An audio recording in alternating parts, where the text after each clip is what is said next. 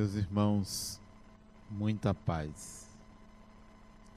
A maioria de nós tem como referencial para pensar, para formular ideias e para agir, tanto quanto para sentir, a vida material, a vida no corpo e tudo que se refere ao corpo físico.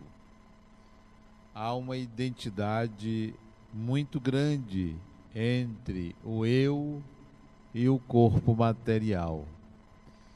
De tal maneira que é difícil mudar esse referencial para a realidade do espírito.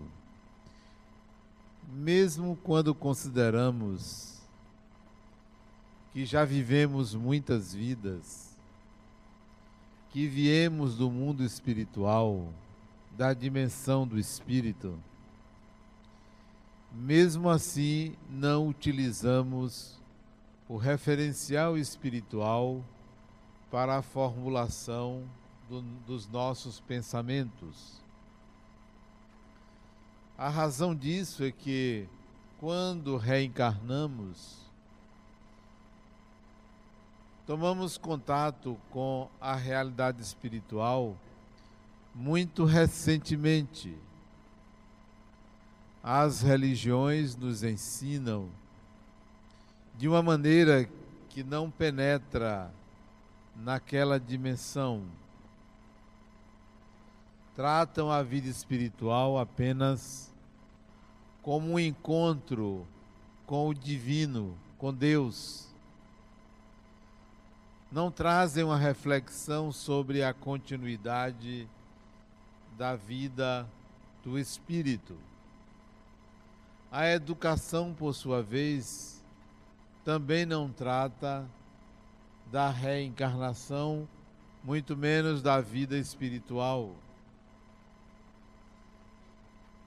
Só no último século é que o Espiritismo tem ampliado o alcance da sua doutrina, orientando as consciências, mas não no mundo, apenas ou prioritariamente nos países de língua portuguesa. Nós ainda não temos uma massa crítica de pessoas que possa nos dar a condição de afirmar que o ser humano pensa como espírito. Ainda pensamos como matéria. Ainda vivemos como se a vida do corpo fosse a única. Mesmo aqueles que creem na vida espiritual ainda agem ainda sentem, ainda pensam como se só tivesse a vida material. Um sintoma disso é o medo da morte. Corremos da morte como se fôssemos carros de Fórmula 1, alucinadamente não queremos pensar. Qualquer pensamento que venha sobre a morte, a gente quer afastar, ou bate na madeira, ou reza a Deus pedindo pelo amor de Deus que não venha a morte. Então, mesmo os mais crentes pensam assim. Daí a dificuldade, daí se conclui a dificuldade que tem o ser humano de pensar como espírito. Poucos pensam como espírito. Quando buscam a cura, buscam a cura do corpo. E quando pensam em cura da alma, não pensam como alma Pensam como se a alma fosse uma propriedade do corpo.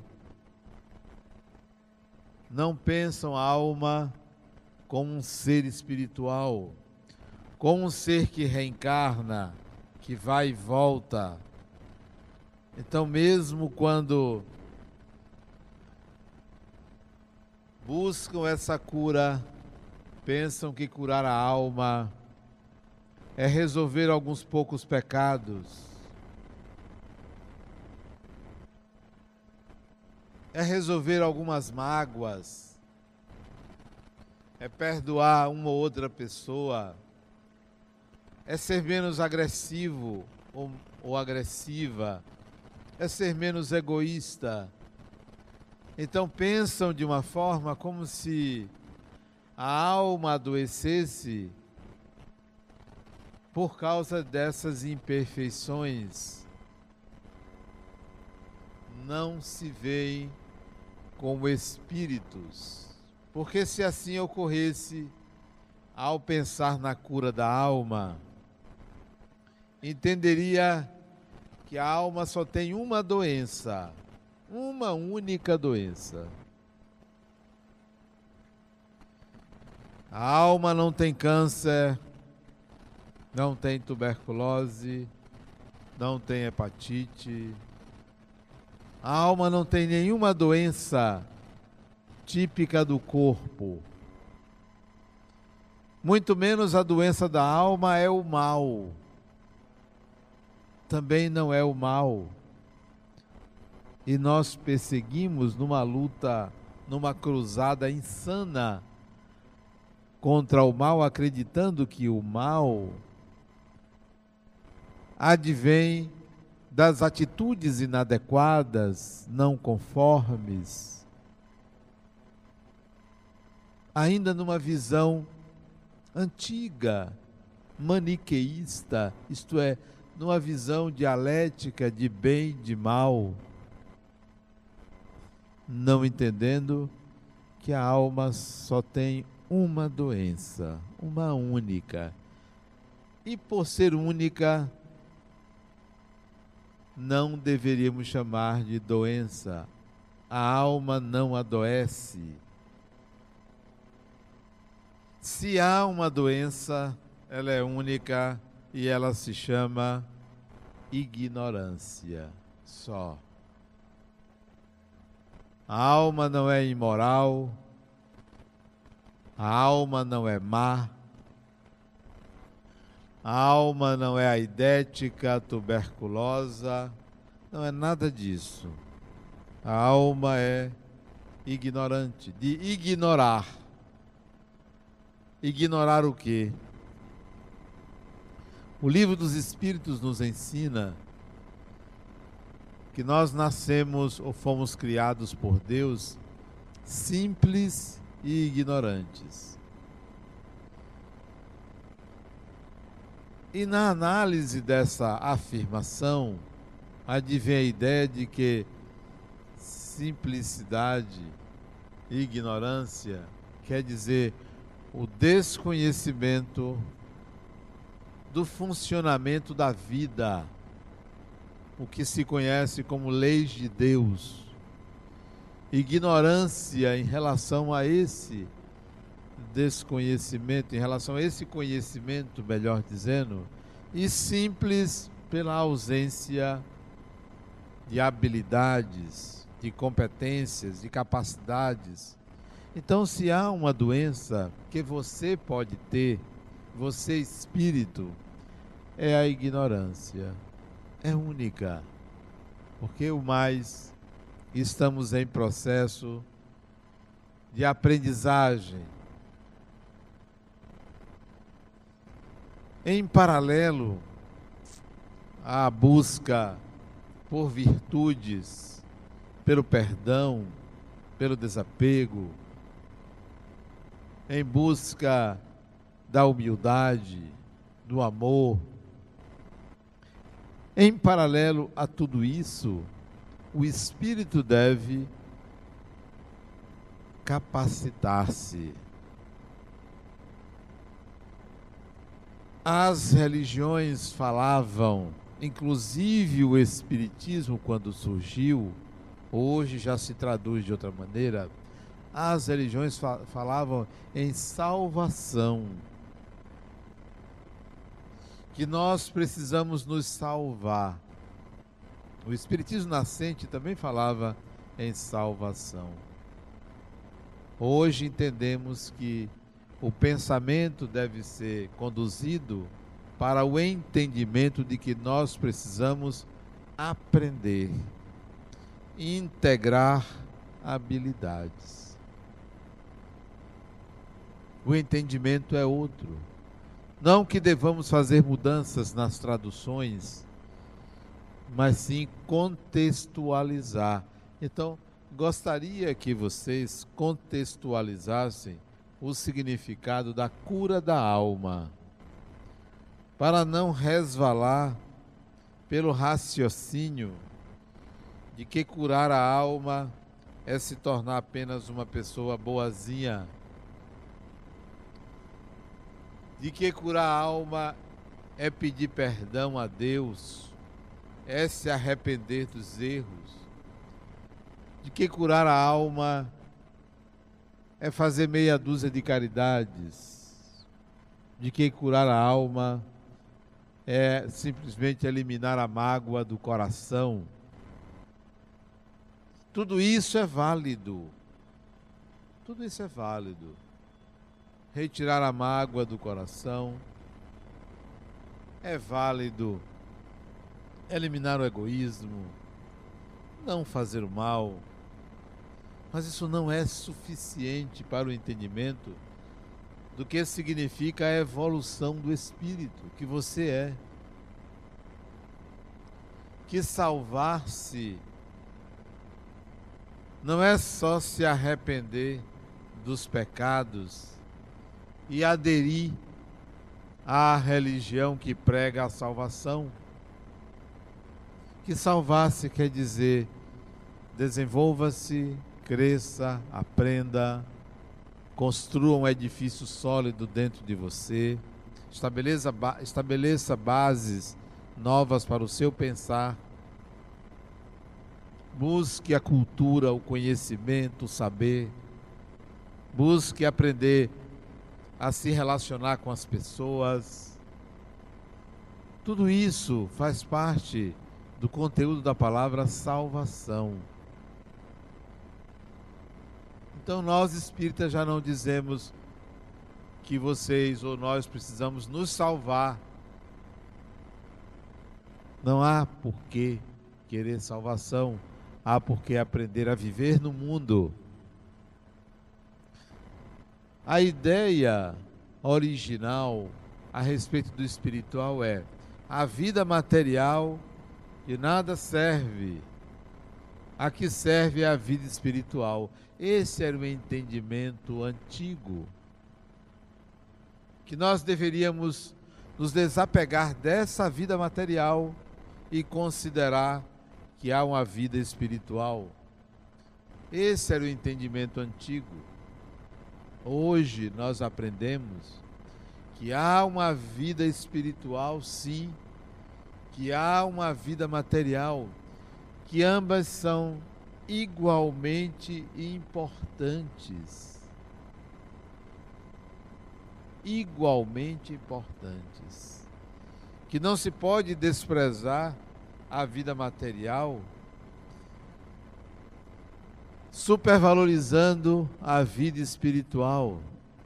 Como se devêssemos ir para o outro lado limpos daqui, totalmente desapegados daqui.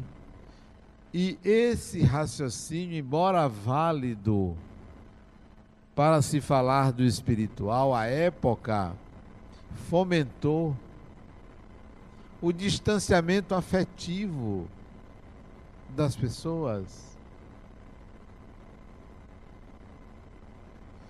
Fomentou até um certo desprezo pela sociedade.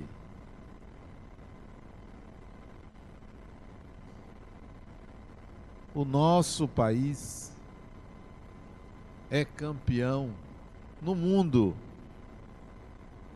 em propina. O Brasil, campeão. O nosso país, que é um dos países mais católicos dos planeta, do planeta, que é o país mais espírita do planeta, é o quarto exportador de armas no mundo para matar pessoas. Este país. Por quê? Porque é muito bonito a vida espiritual e a gente deixa a vida material para que os outros tomem conta. Que adianta você se espiritualizar que adianta você querer uma vida espiritual maravilhosa e abandona a terra para os maus. Que adianta?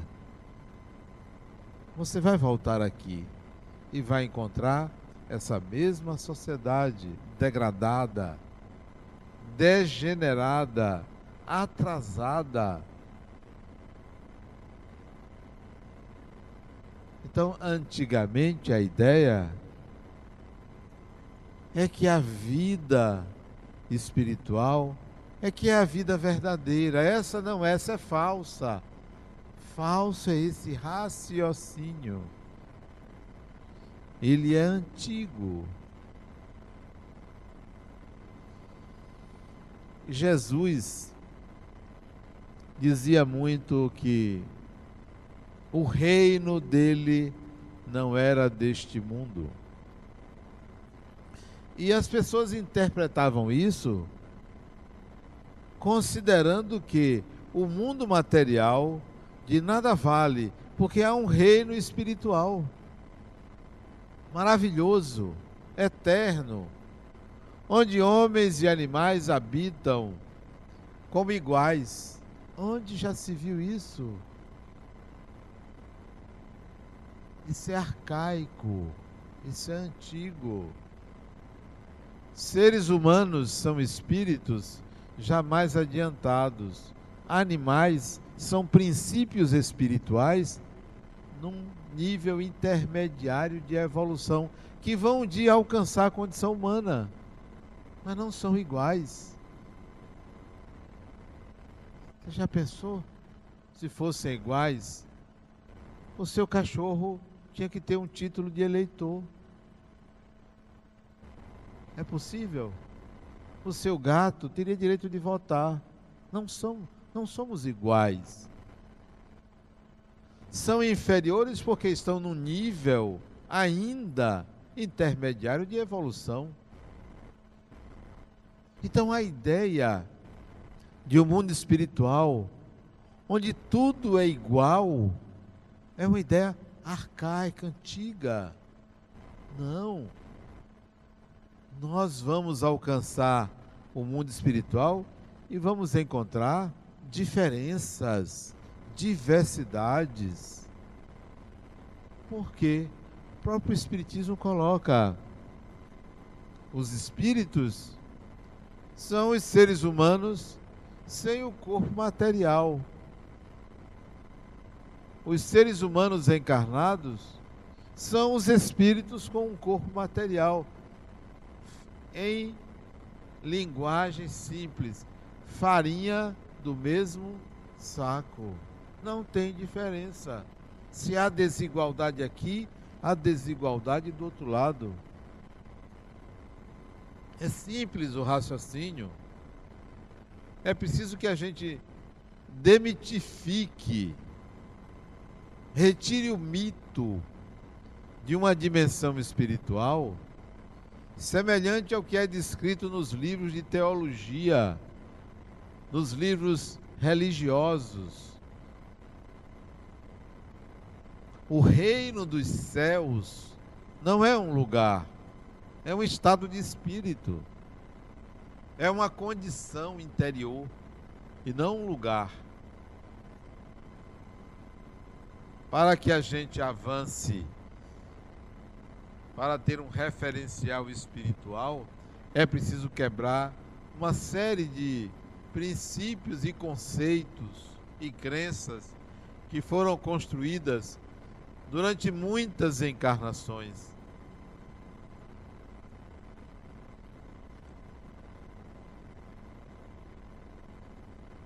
Imagine se você vivia numa casa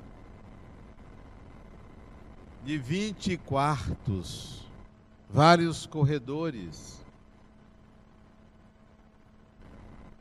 várias cozinhas, e que você não precisava sair para nada.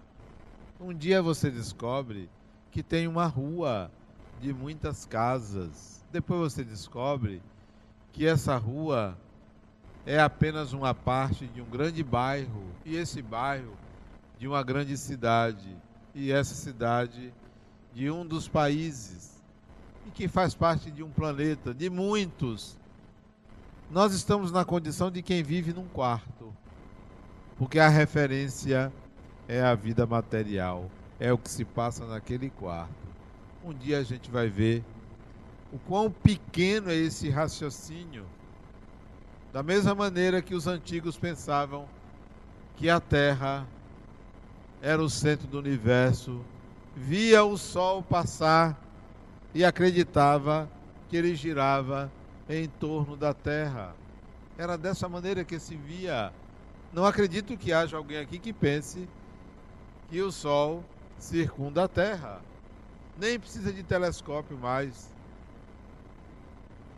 Todo mundo sabe que a Terra gira. Um ou outro pode ter alguma dúvida. Um dia nós vamos alcançar essa condição de perceber. Eu estava pensando que eu era esse corpo, que eu devia curar logo esse corpo e me sentir bem, isso era suficiente. Não. O referencial é eu sou um espírito. A alma que eu devo curar não é a que adoece porque trata mal uma outra pessoa não é a que adoece porque fez um aborto ou contribuiu para tal. Isso é bom fazer, perdoar. Mas a alma que adoece precisa ser curada é a que é ignorante. É a que ignora. É que deveria sair daqui e dizer, poxa, eu preciso me inteirar do que que tem mais. E não me acostumar aí num centro espírita, assistir uma palestra e dizer: Poxa, eu pelo menos não ando fazendo tanta besteira. Poxa, eu pelo menos faço minha caridade. Eu estou bem, eu não tenho inimigos. Isso não basta. Isso não basta. Costumo dizer que eu prefiro uma pessoa com raiva do que uma pessoa acomodada. Eu prefiro uma pessoa impetuosa do que uma pessoa muito parada. Porque a vida pede movimento, atitude, busca pela saída da inércia. Então, curar a própria alma não é apenas apenas se tornar uma pessoa boa, uma pessoa acordada, uma pessoa feliz. É também se tornar uma pessoa capaz de entender para que existe, para que tudo isso existe. Tudo isso que me refiro é a realidade.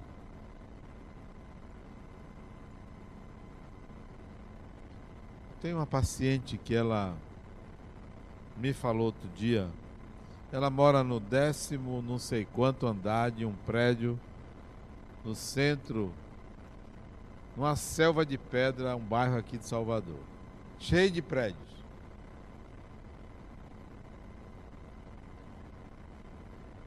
Ela estava triste, sozinha em casa, triste, não deprimida, mas triste, preocupada. E resolveu fazer uma oração e pediu a Deus que desse um sinal de que ele estava presente. Vocês não imaginam o que aconteceu. Não demorou cinco minutos o que aconteceu. Décimo, acho que décimo quarto, décimo quinto andar de um prédio. Na janela pousa uma coruja. Tarde da noite. Nunca tinha visto, ela nunca tinha sido apresentada a uma. Sabia que existia pela televisão, mas nunca tinha sido apresentada. E Deus apresentou a ela uma coruja na janela de um apartamento. Sabe o que é isso? Disse eu a ela. Deus resolveu conversar com você na linguagem dele, não na sua linguagem. Ele mandou um recado para você. Mas que recado? Não entendi. Eu tomei até um susto, porque vi aquele bicho diferente na janela, me olhando. É Deus dialogando com você. Você pediu um sinal, ele mandou. Mas o que é que significa uma coruja? Uma coruja é somente uma coruja. Não significa nada. É apenas um animal. Mas Deus dá um significado à vida. Se fosse uma lagartixa, era outro sinal. Se fosse uma pomba, outro sinal. Mas foi uma coruja. O que, é que significa uma coruja? Pesquise, busque e atribua um significado, pois esse foi o recado de Deus. Imagine quantos recados você não recebe e não está atento. Pensa que curar a alma é vir tomar um passe. Curei, eu, tô, eu saí bem de lá, Denal. Eu tomei um passe lá no, no seu centro. Meu, ó. É tão meu centro que eu quis entrar aqui, não podia entrar o carro sem uma credencial. Não podia entrar. Porque não tenho direito mais do que ninguém. Não, não é meu, não. É da vida, é de Deus. Pertence a Deus.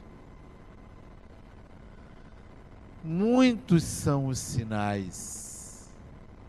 Não, não é o passe que você veio tomar aqui que é suficiente para você.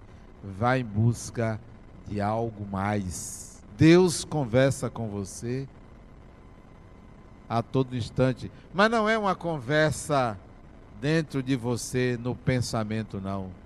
É diferente. São sinais como esse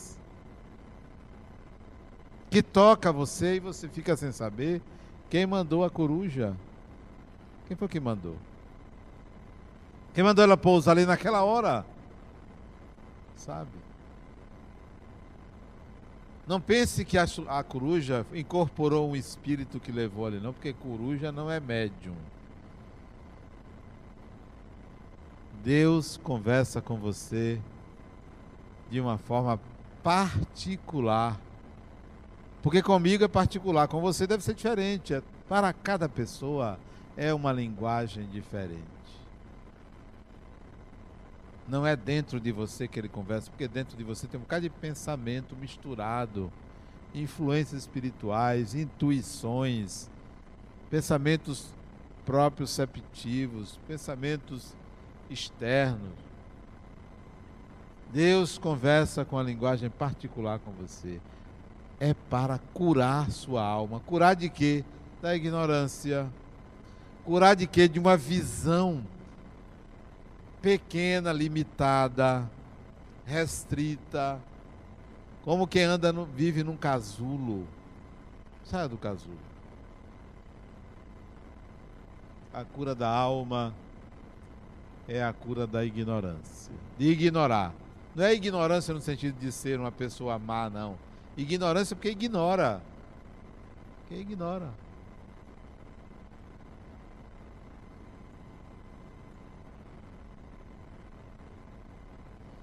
Isso não significa que nós devemos abandonar a busca por aquilo que as religiões pregam. Todas as religiões são boas, todas. Judaísmo, budismo, islamismo, candomblé, banda, todas, todas, espiritismo, catolicismo, todas as religiões são boas, todas. Pode ir. Pode ir ao candomblé, pode ir a umbanda, pode ir à igreja, não tem problema nenhum, pode ir à, à missa, nenhum. O problema não é a religião. O problema é o referencial limitado que nós ainda temos. Pegamos Jesus e transformamos num mito, num Deus. Por causa da elevação do espírito, nós optamos por endeusá-lo e não assumimos a condição humana de Jesus. Há quem pergunte assim, mas por onde começar? Por onde começar essa cura? Como é que eu curo minha alma? Por onde eu começo? Não importa a idade que você tem. Não importa. Quando você afirmar quantos anos você tem, diminua de 100. Essa é a sua idade. Se o corpo tem 80 anos, sua idade é 20 anos. Você tem 20 anos nessa encarnação. Se o corpo tem 30 anos, você tem 70 anos nessa encarnação. Se o corpo tem 50 anos, você tem 50 anos. É quanto falta para você voltar. Voltar é apenas um referencial é a diferença entre 31 de dezembro e 1 de janeiro. Há alguma diferença? Nenhuma, só no calendário. Porque é a mesma pessoa que vai dormir, quando vai dormir, 31 e acorda dia 1 é a mesma pessoa, não muda nada. 2016, 2017, 2018. Então, os 100 anos que eu estou me referindo é relativo. Não muda nada. Desencarnou, farinha do mesmo saco. É você mesmo. Muda nada. Então, quando eu coloco diminua de 100 a idade, é só para você fazer um planejamento. Quantos anos eu ainda tenho? Bom, se você tem 70, você tem 30 anos. Eu, por exemplo, tenho, vou fazer 62 anos. Portanto, ainda tenho 38. Limite máximo. Até porque eu nem queria tanto tempo. Basta uns 80. Depois de 80 é teimosia, mas que vá. Tá bom, 80, então eu teria 18 anos. Para quê? Para fazer alguma coisa nesses 18 anos. Fazer, vou planejar. Eu vou para curar minha alma, nesses 18 anos, no meu caso, que não é 100, é 80. Para uns apegados ao corpo, eu boto 100. Para mim, 80 está tá até de bom tamanho. 70 estava bom. Para curar minha alma e Adenauer, escolha aí alguns livros para você ler. Algumas pessoas para você transmitir mais afeto, se desenvolva mais na sua atividade profissional, alguns cursos, viaje para alguns países, procure uma forma de se divertir que não atrapalhe sua capacidade de trabalho. Algumas coisas assim nesses 18 anos. Não é muita coisa não. Desenvolva ideias para melhorar o sistema político da sua, do seu país. divulgue ideias espirituais. Então, comece a curar a alma com projetos de vida. Se tem alguém que você ainda briga demais, atraso para você. Atraso. Resolva logo isso. Comece por aí. Comece pela parte pequena. Olha, não quero me encangar com ninguém me indispor com ninguém. Se ferir alguém, peça desculpas. Olha, fulano, eu estou tentando me melhorar. Resolva essas questões menores, porque as maiores, a cura da alma é a cura da ignorância. Vai estudar filosofia. Foi a melhor coisa que eu fiz na minha vida. Foi me formar em filosofia, estudar filosofia, aprender a pensar, estudar os filósofos. E a segunda melhor coisa, psicologia, aprender como funciona a mente. E depois, espiritismo, estudar espiritismo, aprender sobre o espírito, relembrar. Então, cure a alma. Bom, as doenças do corpo.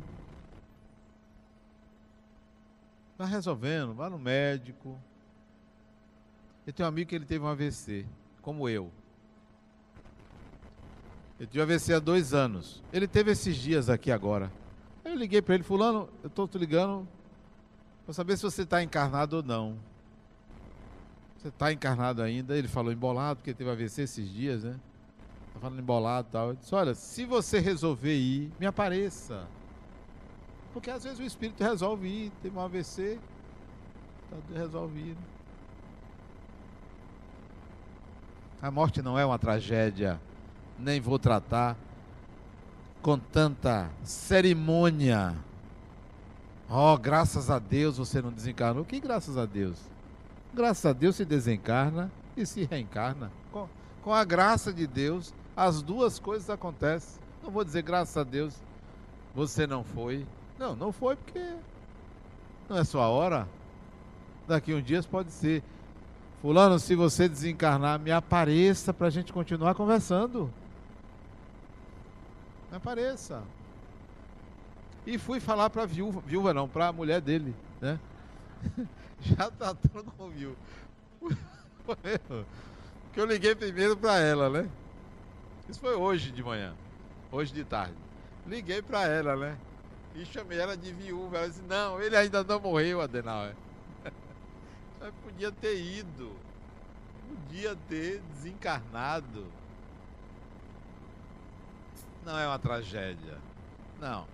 Faça projetos para curar a alma nesses anos que você ainda tem no corpo. E as doenças do corpo, vá tratando.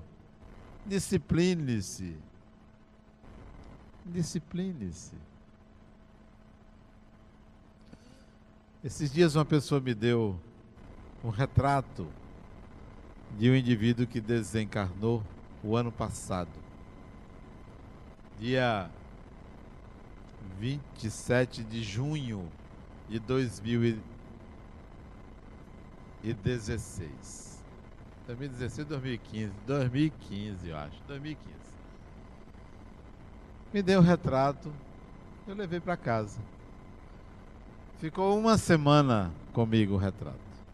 Quando foi ontem, eu resolvi evocar o espírito. Liguei o retrato dele e fiz uma oração. E ele aí conversou comigo e disse assim: Diga a elas, a mãe e a irmã, que tenha paciência comigo. Que não se preocupe comigo, não fique nessa ansiedade. Eu tenho minha vida. A gente fica muito preocupado com a morte. Fulano que morreu, deixa a pessoa. Foi, retornou. Agora vai viver um novo ciclo, uma nova história. E a gente fica se ligando, chorando, lamentando, buscando uma palavra de consolo. O consolo é toque a sua vida. Assim como ele foi, você também irá. Porque todo mundo morre. Todo mundo morre. Tem alguém aqui que conhece uma família que nunca ninguém morreu? Não conhece uma família que não tem nenhum morto? Na família não existe. Nós não nos educamos para a morte, nem nos educamos para a vida, muito menos para a morte.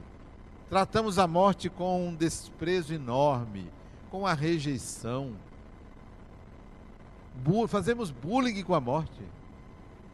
Eu fico com pena da morte.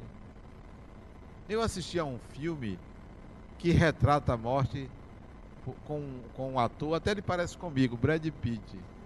É, o Encontro Marcado, não sei se assistiram esse filme, em que a morte é ele. Parece comigo, a cara.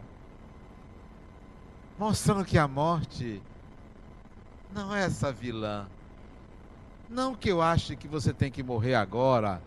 Não, tem que morrer. Como eu disse ontem, o contrário de morte não é vida, é nascimento. Tudo que nasce morre. Tudo que tem vida nunca morre. Mas tudo que nasce morre.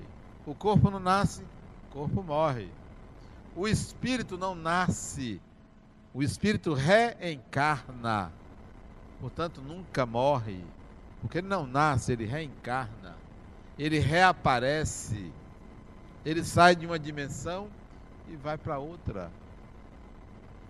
Então, cure sua alma, cuidando do corpo, mas cuidando do espírito para que saia da ignorância.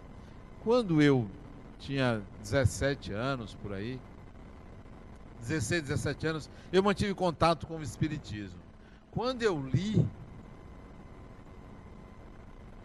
o primeiro livro espírita, que foi o Livro dos Espíritos, eu disse: Eu já conheço isso. Isso é realidade para mim. Não era algo novo, era o relembrar de algo que estava à flor da pele, só esperando um gatilho para desabrochar.